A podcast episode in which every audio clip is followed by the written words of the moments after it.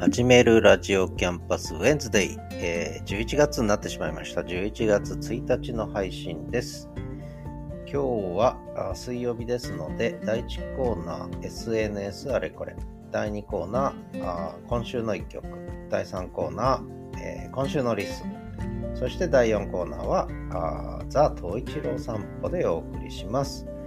今日は東一郎の名前の由来当てクイズのヒントの4つ目を出したいなと思ってるのと、それから SNS あれこれでは、えー、一つはその音声配信型の SNS になってくるということが一つの私の持論なんですが、もうこれはもう日々そうなってますけれども、もう一つの持論が SNS はコミュニティ回帰する、ことをずっと言ってるんですけど、この SNS はコミュニティ回帰するということについて、また改めて今日は少し喋ってみようかなと思います。ということで、最後までお聴きいただければ嬉しく思います。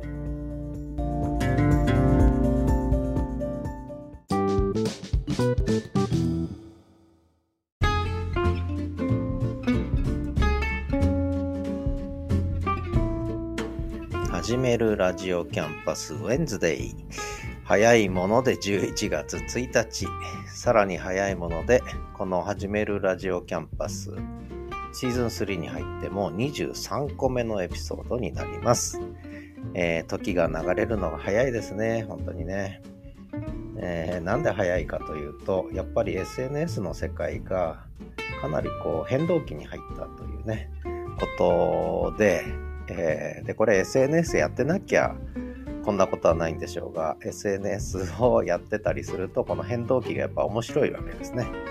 い面白いもんだからいろいろやってると、あっという間に時間が経っていくということで、楽しい時間ほど早く過ぎるということで、まあいいことなのか、まあ多分いいことなんでしょう。ということで今日の SNS あれこれは、SNS はコミュニティ回帰し始めるという話をね、え、前にもしてるんですけども、改めて少しこの話をしようかなと思ってます。で、まあ SNS はね、本当に、まあ私は SNS 歴30年と言ってるんですけどね、だいたい1993年からパソコン通信を始め、えー、それで今に至るわけで、まあ今2023年ですから30年経つと、まあその間にはいろんな変遷があったんですが、で、この私の SNS 遍歴についてはノートの記事で書いてるんでね、これもリンク貼っときましょうかね、 LISTENの方にね。えー、まあいろんなことやってきました。まあパソコン通信から始まって、で、パソコン通信はやっぱりこう、フォーラムっていうのが、それからもう一個何だったっけ？サークルじゃなくて。なんかもっとちホームパーティーだったかな？そんなのがあったんですけどこれ一種のコミュニティなんですよね。でその後の時代に私がハマったのは文字チャットだったんですが、え、リアルタイムのやり取りがね、え、できるようになってきた。でさらに音声チャットビデオチャット。でそしてブログですね。オンデマンドのやり取り、えー、文字でのやり取りですよね。で、そんな中、まあ、2007、8年、9年ぐらいから、まあ、日本では2010年以降ですね、Twitter と Facebook がメインになって、でそのちょっと前に Mixi という世界があったんですけど、これ全部コミュニティ型なんですよね、基本ね。ただ、Twitter、Facebook の時代に入って、やっぱりグローバル展開が始まったんですね。それまでの Mixi とかパソコン通信はもうドメスティック、国内、に限られてましたよね。他のパソコン通信もアメリカオンラインとかいろいろありましたけれども、やっぱりこう、国境の枠にかなり限定されてたんですよね。あるいは言語、言葉の枠と言ってもいいですね。言語の枠に限定されてた。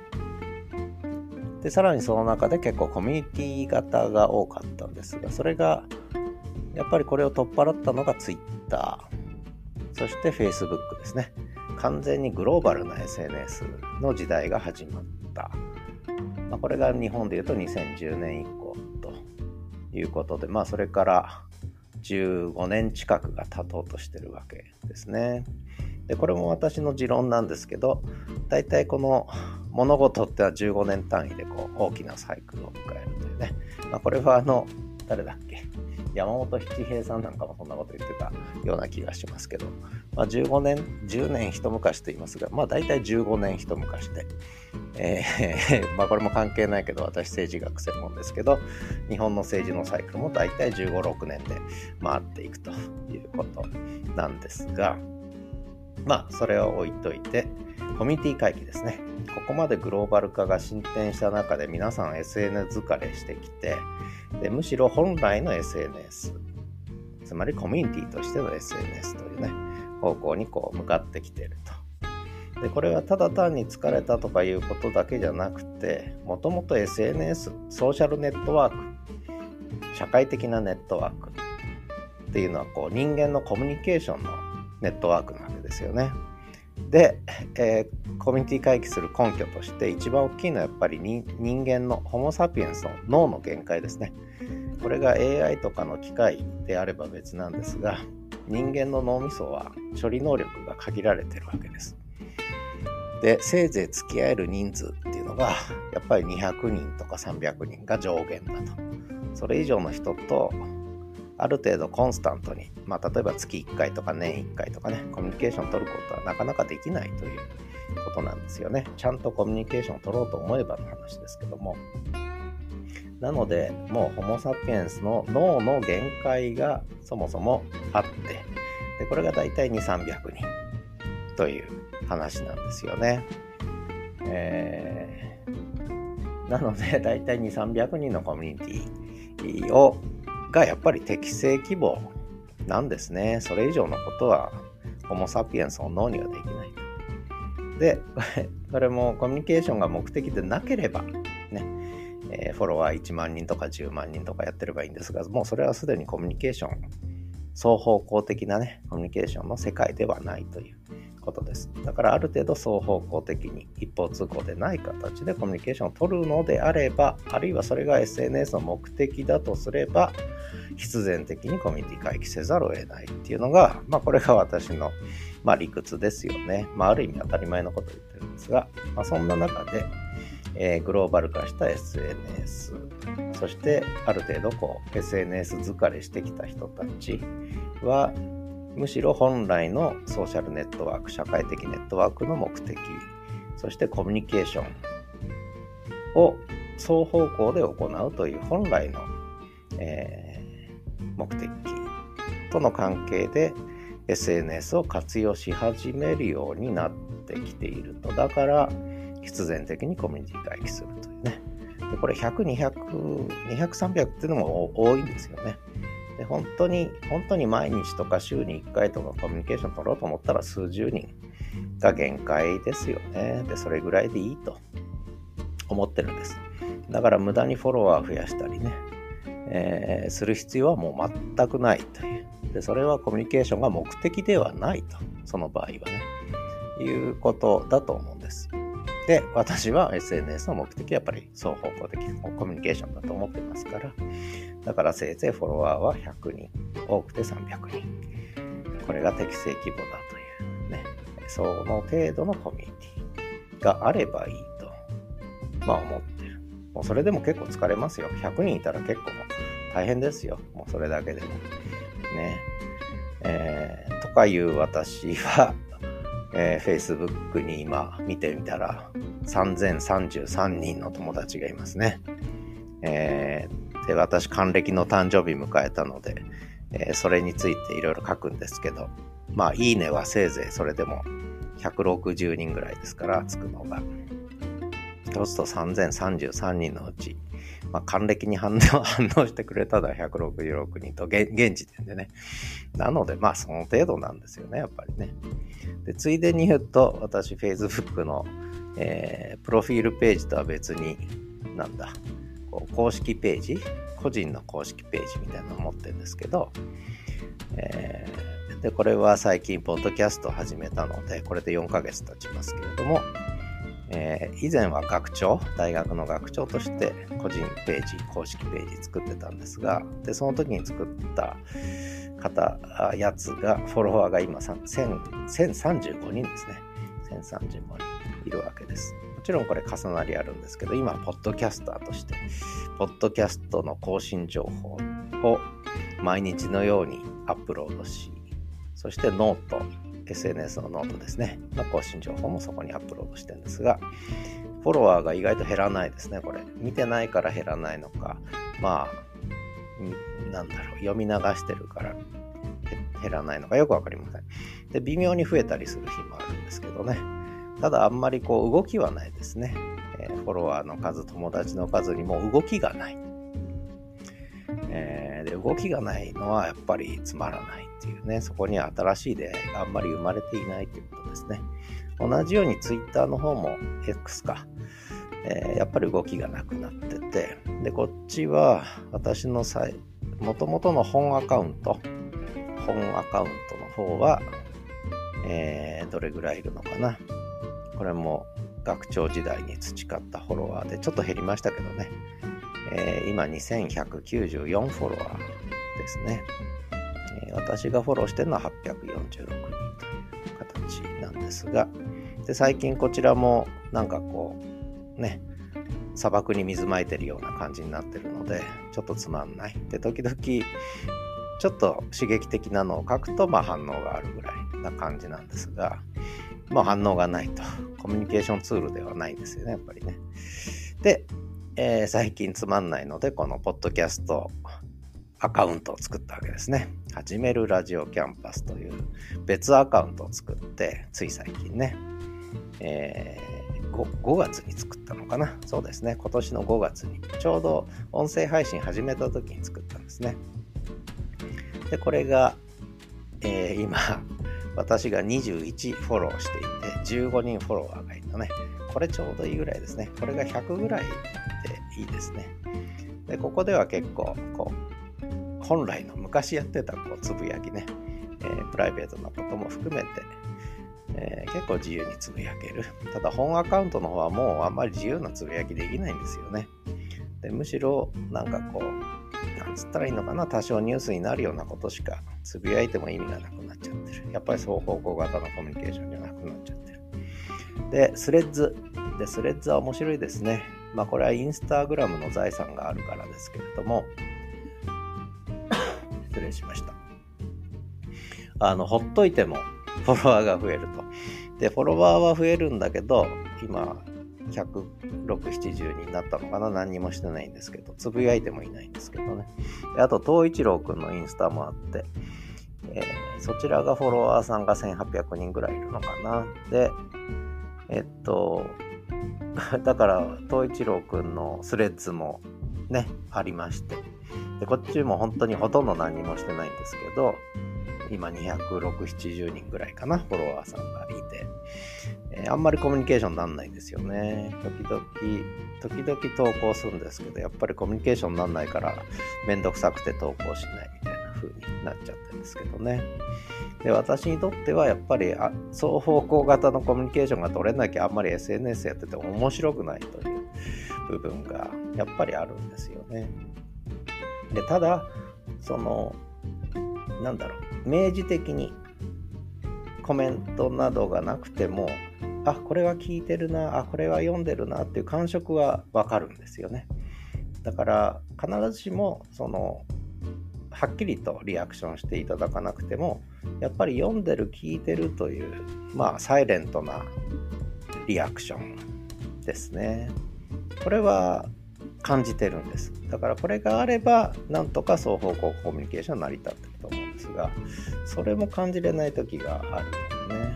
そうするとやっぱり、まあ砂漠に水をまいてる感覚って私は言うんですけども、やっぱそんな感じがしてきて、もうつぶやくのも、書くのもやめちゃうみたいな感じになってるんで、話を戻して、SNS はコミュニティ回帰し始めるというか、コミュニティ回帰するということで、それはとてもえー、人間にとってもソーシャルネットワーキングサービスにとっても、えー、人間の社会性にとってもとてもいいことだと思って私はもう大歓迎でコミュニティ会議でもうコミュニティをねいいコミュニティがあればいいと適正規模のねなんて思ってるんですけどね。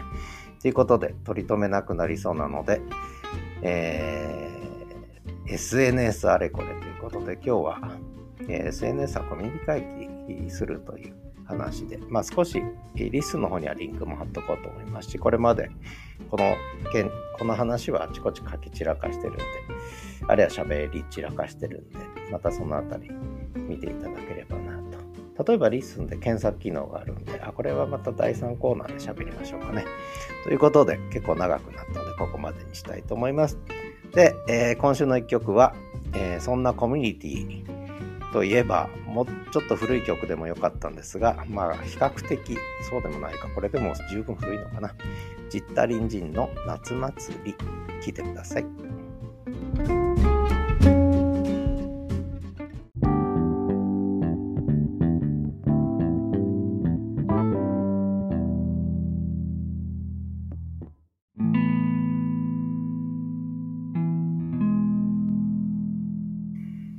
はじめるラジオキャンパス Wednesday 11月1日の配信です。えー、今週の LISTEN 第3コーナーですね、えー、第1コーナーでは SNS あれこれということで SNS はコミュニティ回帰するんだと必然的にね、いう話をしましたが、まさにそれを音声配信を含み込んだというか、音声配信メインのポッドキャストを SNS 化してしまい、しかもコミュニティ化してしまったというね、えー、いうのがまさに LISTEN なんですね。だから、えー、ホスティングサービス、ポッドキャストのホスティングサービスとしての LISTEN の革命的なところは、えー、ポッドキャストを SNS 化しただけではなく、コミュニティ化したというね、えー、双方向的なコミュニケーションのプラットフォームにしたということがやっぱり革命的なんですよね。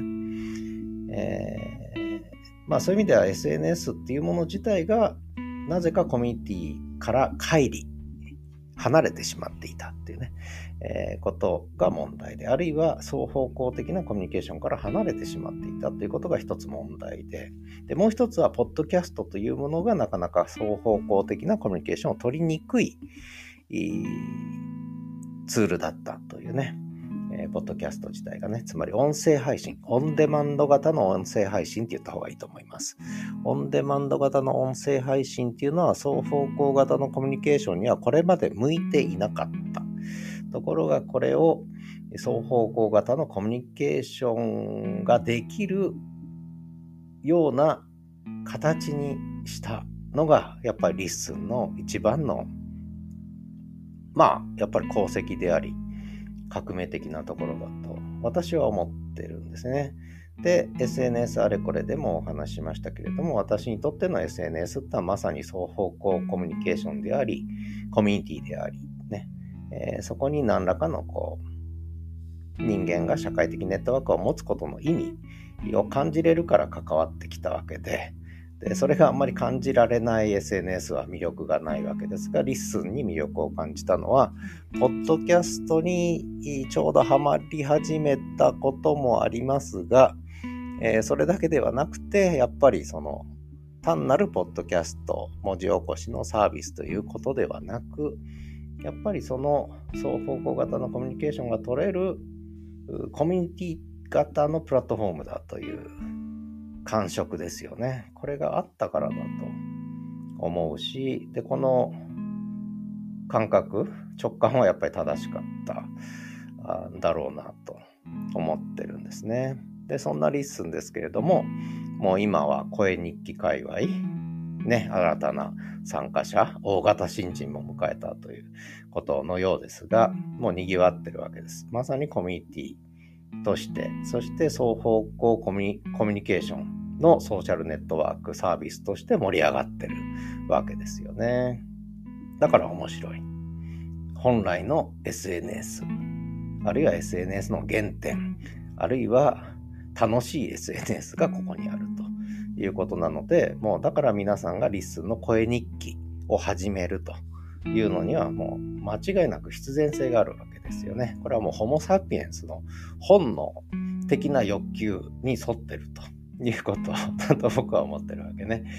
で、えー、そんな中で、ただこれがね、なかなかこう人間の社会って難しくって、やっぱり規模が大きくなってくるんですよね。人間の、えー、双方向型のコミュニケーション、そして社会の規模、ホモ・サピエンスの社会規模ってのはどんどん大きくなってきて、今グローバル大まで拡大したわけですよね。でしかもホモ・サピエンスがホモ・サピエンスとして生き残った。これ、もう別のとこでいっぱい喋ったり書いたりしてるんですが、ネアンデルタール人は、例えば、ネアンデルタール人は滅んだのにホモ・サピエンスが生き残ったのは、まさに社会的ネットワークを拡大できたからなんですね。もうこれが最大の理由だということなんで、もう、ホモ・サピエンスにとってはこの社会的ネットワークっていうのは、生命線なんですね。生命線。だから社会的ネットワークのにおけるコミュニケーションの質が問われるわけです。ホモ・サピエンスの未来にとって、現在にとってね。それが非常に重要なんですよね。だから LISTEN の今声日記界隈で起きていることも、ね、えー、言葉としては声日記が楽しいってことなんだけど、実はそれはホモ・サピエンスの類的本質に根ざしていて、しかもホモ・サピエンスの、えー、未来の存亡にも関わってるっていうね、それぐらい私は思ってるわけですが、まあそれはさておき、そんな形でただホモ・サピエンスは、えー、コミュニティ規模を拡大するといろんなことを起こすわけです。人類の歴史を見ればそこに戦争もあり殺し合いもあったわけですよね。で、でいろんな異文化間の圧力や摩擦、ね、あるいはトラブルもあるわけですよね。で、これをどうクリアしていくのか。えー、社会的規模の拡大、ホモ・サピエンスの社会規模の拡大に伴って生じる諸問題、必然的にね、生じる諸問題ってなって、これをどうクリアしていくかっていうのがこれからのリスンの課題なんですよね。で新たなホモ・サピエンスのソーシャルネットワークコミュニティの進化が始まったとすれば、それがこれからどんどん進化していく中で、えー、直面する新たな課題というものがどんどん次々出てくると。で、これをどううまく、なんだろうな、うまくコーディネートできるか、そのためのプラットフォームの設計をどう上手にするかってね、ことが問われてて、で、声日記というハッシュタグの次の段階が今、どう設計するかがね、えー、問われてきてるわけなんですが、どうするかね。うん、いろんなやり方があるんですよね。で、一つはポイントはやっぱり多元化するということですよね。えー、みんなが同じグループに属して社会は成り立たない。まあ、コミュニティからソーサイティに進化していくっていう部分もあるんですけども、その時にやっぱり多元化、多様化、そして、えー、いわゆるセグメント化していく。わけですよね。分節化していくと言ってもいいですけどね。アーティキュレートしていかなきゃいけないと。この仕組みね、これ結構難しいですよね。まあ一個ずつ試行錯誤しながら積み上げていくしかないんだろうなと思うんですけどね。うん、ここはでも興味深いですね。とてもね。どうするといいですかね。えー、で、私はそこでちょっとやっぱりコミュニケーション空間。でそれを広場ですね。広場。まあ、昔アゴラとかいう言い方もありましたけど、やっぱり広場ですね。広場型のコミュニケーションの場所があるといいですね。いろんな人が出入りできて、しかもそこは閉じていなくて開かれていると。まあ、イメージはやっぱり広場ですね。コミュニケーションのある広場ですね。これはどんな風にできるかな？ね。そんなことで。えー、今週の LISTEN、これぐらいにしときますかね。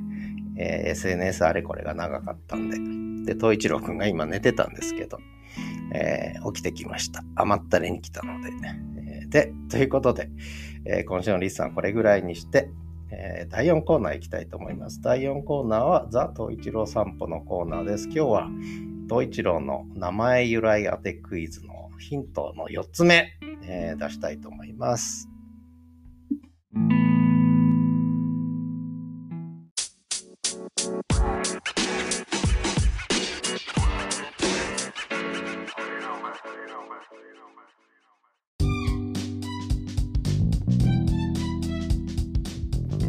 始めるラジオキャンパスウェンズデイ、えー、第4コーナーザ・トイチロー散歩です。今日の収録音源からいきますが、今日はちょっと長いですね。7分半ぐらいありますかね。7分50秒ぐらいありますね。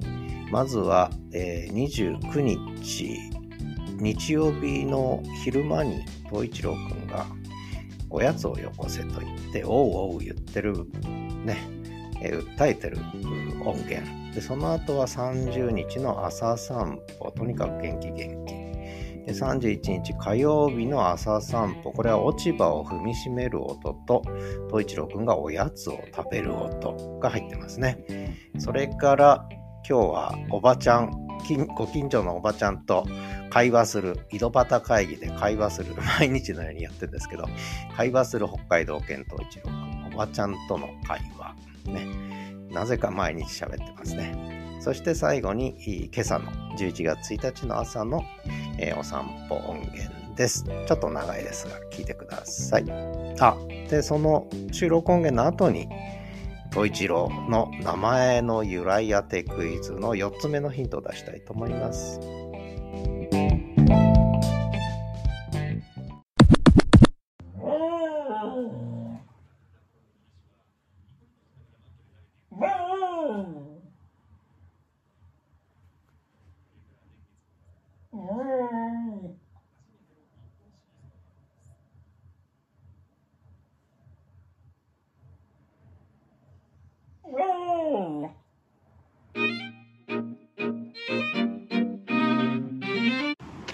10月30日朝の6時10分。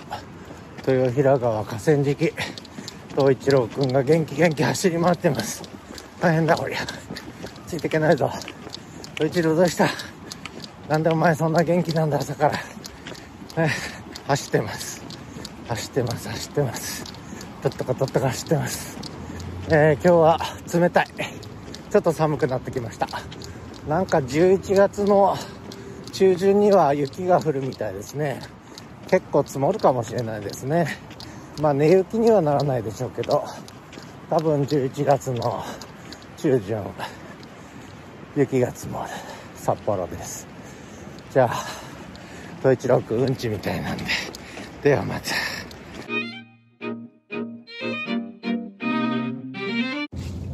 10月31日火曜日。朝6時41分。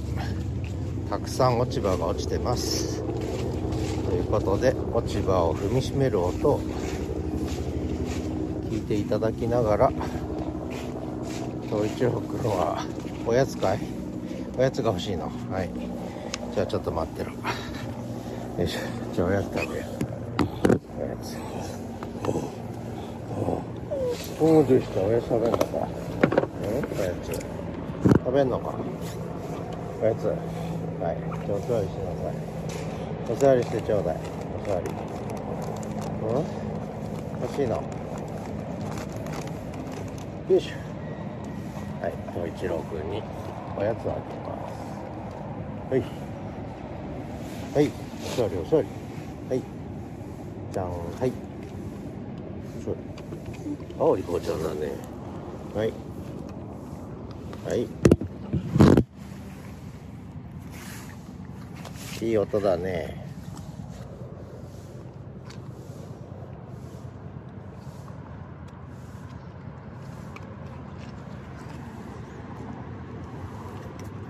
はい。ビスケット食べてます。ビスケット割ります。はい。食べます。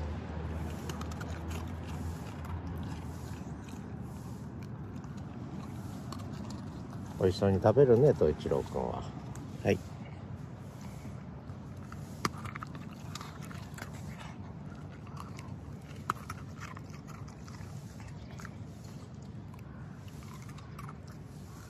はい完食。おしまい。はいビスケット食べた。あ美味しかった。もうないよ。おしまい。おしまい。ちょいちょいしてもないよ。おしまい。もうない。あとお家帰ってご飯だ。お家帰ってご飯。はい諦めた。さあお散歩続き。はい。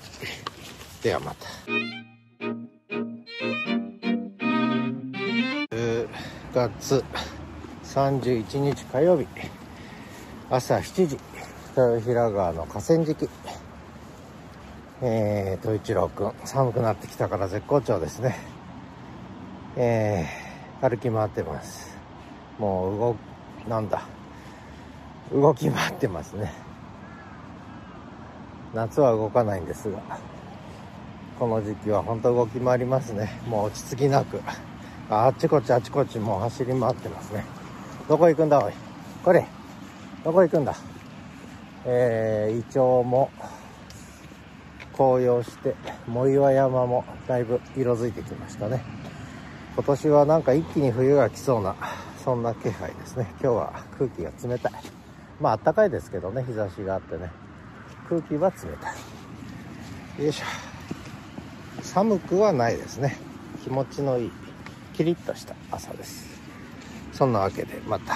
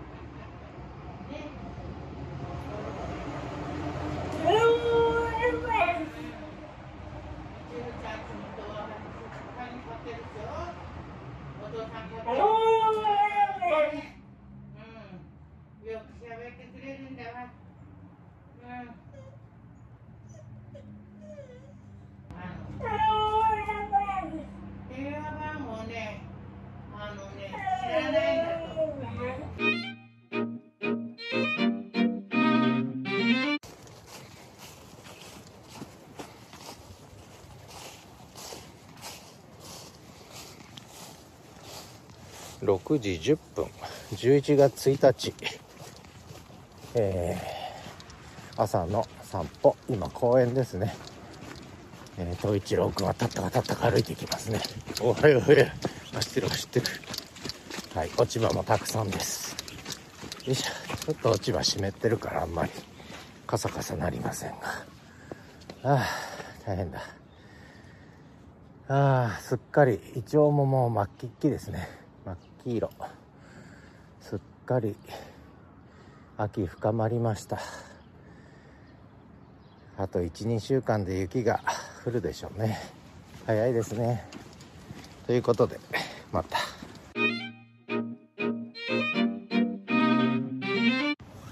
11月1日朝の6時25分。月が出てますね。まだ高く登ってますね。だいぶ欠けてきましたけどね。東一郎くんはうんちも出ておしっこもしておやつも食べてね。絶好調だね。はい。えー、今日は寒いけど寒くないというそんな札幌ですね。えー、手袋いらず。でも結構ひんやりしてますけどね。気持ちいいですね。11月になっちゃいました。困りました。来週再来週には多分雪降ってちょっと積もってまた溶けてみたいな感じですかね。ではまた。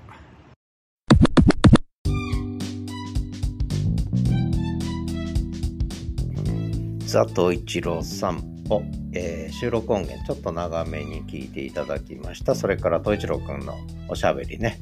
おばちゃんとの井戸端会ちょっと聞いていただきましたえー、この辺りは他にもいろんな会話があるのでね、またいずれ、え、流せたらなと思ってます。さて、東一郎くんの名前の由来当てクイズの第4ヒント。えー、今日は第4ヒントしか言いません。第4ヒント、キーボード。第4ヒントはキーボード。はい。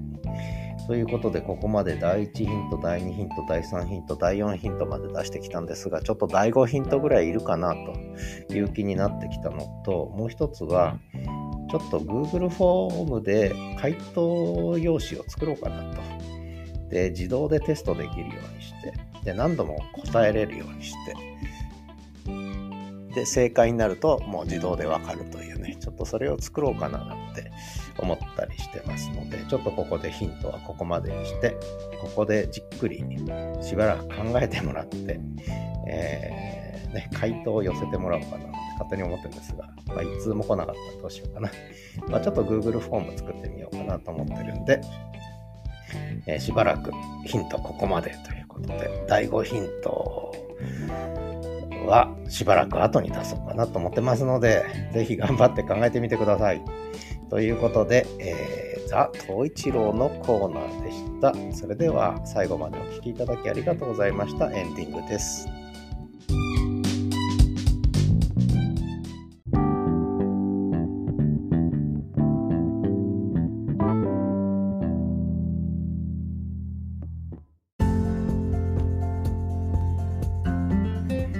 はじめるラジオキャンパス Wednesday 11月1日の配信でした。最後までお聴きいただきありがとうございました。